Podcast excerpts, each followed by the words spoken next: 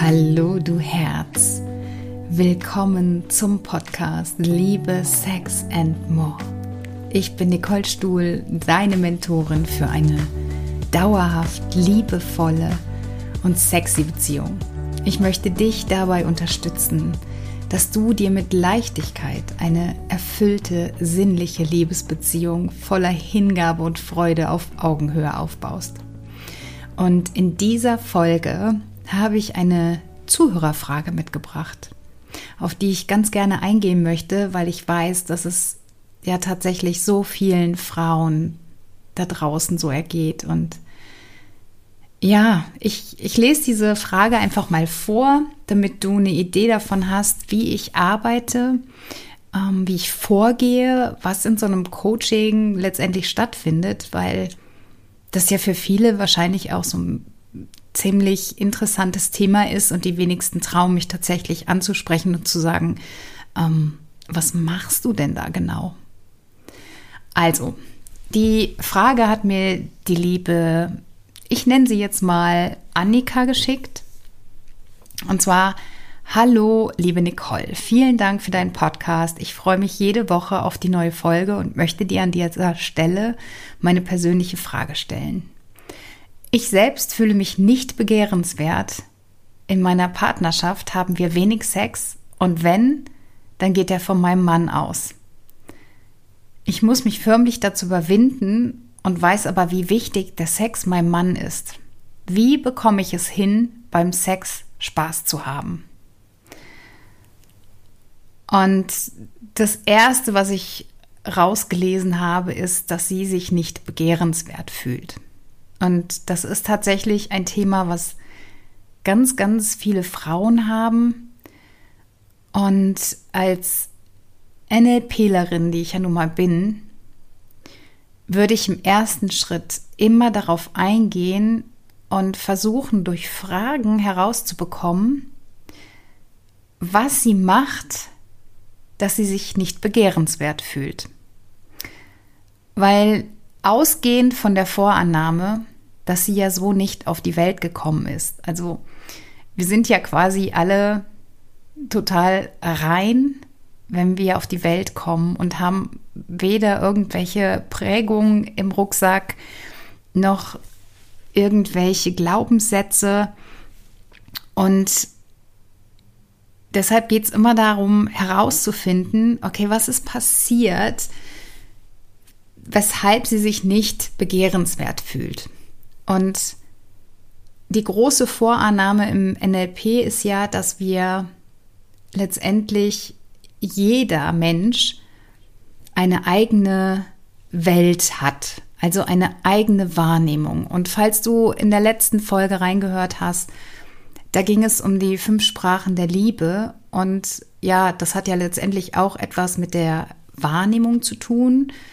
Also das ist ein Kommunikationstool und im NLP geht es um deine Sinneswahrnehmung und es gibt in der Regel immer einen präferierten Kanal. Und die Sinneswahrnehmung, die kennst du, das ist zum einen das Visuelle, also all das, was du siehst. Das ist das, was du hörst. Ja, in dem Fall jetzt gerade meine Stimme. Du siehst mich nicht, du hörst mich aber. Also könnten wir rein theoretisch davon ausgehen, dass wenn du Podcasts gerne hörst, dass du einen sehr stark ausgeprägten auditiven Kanal hast. Das heißt, du hörst gerne, ähm, ja, vielleicht Hörspiele, Podcasts und vielleicht lernst du auch leicht über das Hören. Dann gibt es das Kinästhetische, also das Fühlen. Ja, das ist jetzt gerade beim Sex besonders wichtig, dass du dich auf deine Gefühlswelt einlässt. Und dann gibt es noch zwei Sinneskanäle. Das ist einmal ähm, der Geschmack und der Geruchssinn. Und die lasse ich jetzt mal ein bisschen beiseite. Die sind natürlich auch wichtig und letztendlich sind der visuelle, der auditive und der kinästhetische Kanal ganz, ganz entscheidend. Und wenn ich jetzt diese liebe Annika bei mir im Coaching hätte, dann würde ich jetzt erstmal durch Fragen versuchen herauszubekommen, was genau ihre Strategie ist, sich nicht begehrenswert zu fühlen.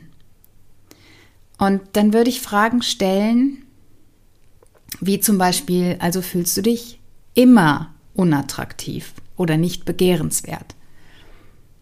Und würde das so ein bisschen aufschlüsseln, weil ich möchte ja eine Idee davon haben, wie, wie sie denkt, wie, wie ihre Welt beschaffen ist. Also welchen Sinneskanal bevorzugt sie zum einen und was hat sie für Gedankengänge im Kopf? Also was sind ihre Strategien, sagen wir dazu im NLP? Weil ich kann ein Verhalten nur verändern, indem ich eine Strategie aufzeige, die momentan da ist und dann überlege, okay, wie kann ich das verändern? Und über Fragen kannst du so viel erreichen oder kann ich so viel erreichen, einfach weil Fragen den Geist öffnen. Es geht immer darum, diese Antworten, die sind ja in uns und wir dürfen halt bewusst hinschauen und uns überlegen, okay, wo kommt das her? Okay, in der Regel, wenn ich jetzt frage, ist es immer so, dann sagen die, nein, also ich fühle mich ja nicht immer nicht begehrenswert. Dann würde ich fragen, okay, ähm, wie häufig fühlst du dich denn nicht begehrenswert? Und dann würde ich weitergehen und wann? Wann genau? Was genau und was löst dieses Gefühl in dir aus, dich nicht begehrenswert zu fühlen? Also so würde ich mich da herantasten und würde dann, ich habe ich hab jetzt kein Beispiel für dich, aber ich würde im Laufe des Gesprächs herausfinden, was letztendlich die, die Triggerpunkte sind, wer, was das Gefühl in ihr auslöst, sich nicht begehrenswert zu fühlen, weil das ist ganz entscheidend, gerade beim Sex. Also kannst dir vorstellen, wenn, wenn du dich nicht wohlfühlst in deinem eigenen Körper, wenn du vielleicht auch mit deinem eigenen Körper noch nie selber Sex hattest, wie sollst du dich denn dann begehrenswert fühlen? Also es ist ja wie im Innen so im Außen, wenn du dich selber nicht spüren kannst, nicht fühlen kannst, nicht wahrnehmen kannst, dann kannst du es auch deinem Gegenüber nicht klar machen, was dir gefällt.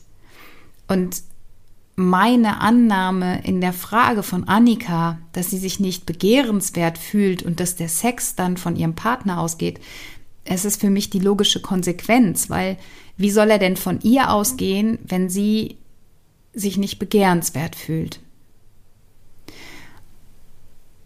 Und da liegt so, so viel drin. Und diese WAKOK-Fragen sind letztendlich entscheidend, weil wenn ich sage, jeder hat seine eigene Landkarte, dann meine ich damit die Sinneskanäle. Und vielleicht kannst du das auch mal bei dir überprüfen. Vielleicht geht es dir jetzt nicht so wie Annika, dass du dich nicht begehrenswert fühlst. Vielleicht hast du was anderes. Und dann stell dir vielleicht selber auch mal die Fragen, um das Ganze aufzudröseln. Und geh dabei vor, stell dir vor, du bist ein Außerirdischer und möchtest verstehen, wie du denkst. Und das ist halt wirklich einfach so leicht, mit einem Coach dahinter zu kommen. Also ich habe ja selber auch immer jemanden, der mich coacht. Ich habe immer einen Mentor an meiner Seite, weil ich habe ja selber auch immer wieder Blockaden, immer wieder Dinge, die aufploppen, die ich gelöst haben möchte. Weil du kannst dir vorstellen, wenn, wenn jetzt zum Beispiel so wie die Annika, sie fühlt sich nicht begehrenswert, ja, die geht durchs Leben mit einer angezogenen Handbremse. Die wird ja nie wirklich ihr Leben so völlig frei und selbstbestimmt leben können, weil sie sich selber für nicht begehrenswert hält. Das heißt, sie wird bestimmt nie irgendwie selber mal die Initiative ergreifen. Sie wird sich nicht besonders rausputzen, also sich schön machen, weil sie dieses Gefühl nicht hat, begehrenswert zu sein.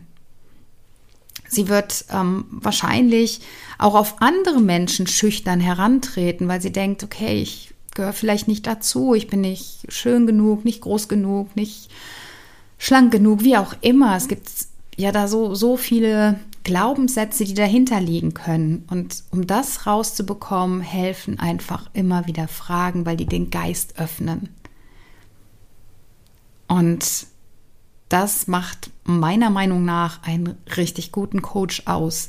Wirklich dahin zu kommen, zu entdecken, im wörtlichen Sinne wirklich, ähm, wo der Klient steht und was letztendlich die, das Hindernis, die Blockade ist.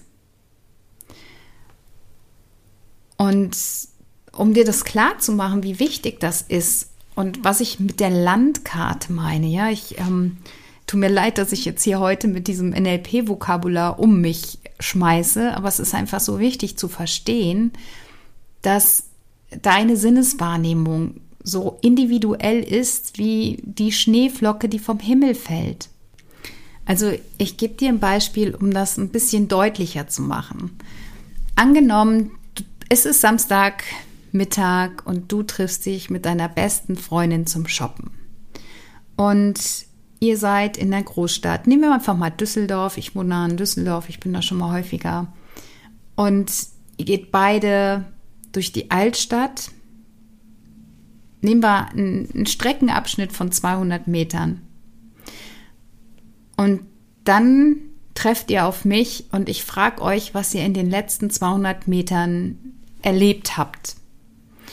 Und dann wird mir deine Freundin sagen, die wollte sich nämlich jetzt für die kommende Herbstsaison ausstatten. Die wollte nach Schuhen gucken, nach Mänteln gucken und wird mir dann genau sagen, wie das Schuhsortiment in den Läden ist, die sie gesehen hat, an denen ihr vorbeigekommen seid und welche Mäntel es gibt. Und du bist vielleicht gerade ein bisschen hungrig, weil du nur ein kleines Frühstück hattest und ähm, bist, ihr seid an der Bäckerei vorbeigekommen und es hat so lecker gerochen und du warst mit deiner Wahrnehmung an dieser Bäckerei und hast überlegt, so ja, macht es Sinn, mir jetzt schon was zu holen und wenn ja, was? Oder gehen wir nachher essen? Und so habt ihr beide quasi die gleiche Strecke zurückgelegt, habt aber unterschiedliche Dinge erlebt. Und das ist die Landkarte. Also je nachdem, was gerade aktuell ist, was gerade präsent im Kopf ist, danach ist deine, deine Sinneswahrnehmung geschärft. Ja, stell dir vor, du möchtest ein Auto kaufen. Nehmen wir mal an, einen kleinen weißen Mini Cooper. Und du fährst durch die Stadt und auf einmal siehst du nur noch diese Mini Cooper. Ja, oder ich weiß noch, als ich schwanger war, mir sind nie schwangere Frauen aufgefallen, aber in meinen zwei Schwangerschaften habe ich nur schwangere Frauen gesehen. Das ist immer da, wo dein Fokus liegt, das, was du gerade aktuell verarbeitest, da ist deine Sinneswahrnehmung. Und ich möchte in dem Fall von der Annika, möchte ich ja herausfinden, okay, wo liegt ihr Fokus? Warum fühlt sie sich nicht begehrenswert? Weil dadurch nimmt sie sich selber ja so viel Lebensfreude, so viel Lebensglück. Und es ist ja nicht so, dass jemand hergegangen ist und gesagt hat, du bist nicht begehrenswert. Ne, kann natürlich sein, dass sie so geprägt worden ist, das würde ich herausfinden. Nur sie ist quasi jetzt mit, mit dieser Einstellung unterwegs. Und da darf ich hinterkommen als Coach und das über Fragen spielerisch leicht und mit Spaß herausbekommen. Und dann geht es ganz leicht, das zu ändern, weil wenn du erstmal verstanden hast, wo das herkommt und ähm, wieso du das machst und dass es ja überhaupt nicht hilfreich ist, ist es total easy, dir neue Glaubenssätze anzueignen, die dich, ja, die dir viel hilfreicher sind, die dir mehr Spaß erlauben. Und dann war ja ihre nächste Frage, wie bekomme ich es hin, beim Sex Spaß zu haben? Und nun ja, beim NLP, ich komme wieder darauf zurück, ist es ja wichtig, dass ähm, ich kann ja nur etwas coachen, was ich selber gut kann. Also ich weiß, wie ich Spaß beim Sex haben kann. Ich weiß, wie richtig guter Sex funktioniert. Also Sex, der, der nährend ist, der, der dir Gefühlswelten offenbart, über die du vielleicht noch nie nachgedacht hast. Und das nennt man Modeling of Excellence. Also jemand, der weiß, wie er es macht, dass der Sex wirklich Spaß macht, dass er schön ist, dass es etwas ist, was ja, was was mir was bringt, mir persönlich. Der darf natürlich seine eigenen Strategien kennen, wie er es macht, dass es eben Spaß macht und dass es ja leicht fällt und da auch das Ganze ein bisschen spielerisch ist. Und ich weiß genau, wie ich vorgehe, wenn, wenn mein Mann und ich Sex haben. Also ich höre das ja immer von so vielen Frauen, dass sie das machen, um dem Mann zu gefallen und dass sie eigentlich keinen keinen Sex mehr im Leben brauchen und das aber wissen, dass es zu einer Partnerschaft dazu gehört. Und das sind alles Glaubenssätze, alles Überzeugungen, die irgendwann im Laufe des Lebens gesammelt worden sind. Und ja, meine Annahme ist einfach, dass es einfach immer noch viel zu wenig Gesprächsthemen ist, Thema ist, gerade bei, bei solchen Ladies Nights, also wenn Frauen zusammenkommen, die sprechen immer noch viel zu wenig über die Sexualität. Und deshalb mache ich das Ganze hier, weil ich dir sagen möchte, dass du nicht alleine bist auf dieser Welt, dass diese Themen, die du hast mit der Sexualität, dass die auch andere Frauen haben und dass es Wege und Mittel geht, gibt, die, die dich da rausführen. Und für mich ist einfach Sex das Entspannendste überhaupt. Also, wenn ich Sex habe, wenn ich nur daran denke, dann dann freue ich mich schon so darauf, dann bin ich voller Vorfreude, dann freue ich mich auf die Zweisamkeit mit meinem Partner, ich freue mich auf die Berührung auf meiner Haut, ich freue mich auf die Glücksgefühle, die der Orgasmus in meinem Körper auslöst. Ich freue mich auf die Entspannung danach. Also wir könnten quasi sagen, dass Sex für mich ja wie, wie Wellness ist. Das ist bei mir so verknüpft in meinem Gehirn. Wenn ich an Sex denke, dann denke ich einfach an, an was Schönes. Und da es bei Annika nicht so ist, habe ich einfach die Vermutung, dass da irgendwann etwas schiefgelaufen ist. Und das wäre jetzt im Coaching der Ansatzpunkt, dass ich herausgefunden habe, okay, weshalb fühlt sie sich nicht begehrenswert? Das würde ich drehen, dass sie sich super begehrenswert fühlt. Und dann geht es darum, wie bekommt sie mehr Spaß beim Sex? Und ja, ich kenne meinen Körper in und auswendig. Für mich ist das wie ein Instrument, ich weiß, wie ich meinen Körper einsetzen muss, um wirklich das, das Schönste beim Sex für mich rauszuholen.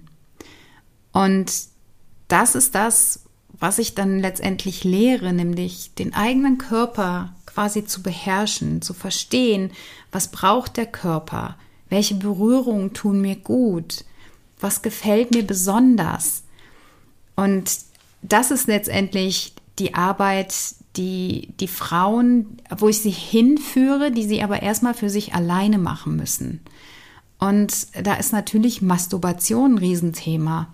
Und für manche Frauen ist es selbstverständlich. Ich hatte jetzt erst die Tage wieder einen, einen schriftlichen Austausch mit einer, auch mit einer Podcast-Hörerin, die mir geschrieben hat, wie toll sie den Podcast findet. Und da ging es auch, also hin und her und sie hat mir geschrieben, dass ihr Mann wenig Lust auf Sex hat und ich habe sie gefragt, ob sie sich denn auch selbst schon mal begnügt und sie hat mir nur zurückgeschrieben, so von wegen, hallo, was für eine Frage, wenn ich das nicht machen würde, dann würde ich explodieren.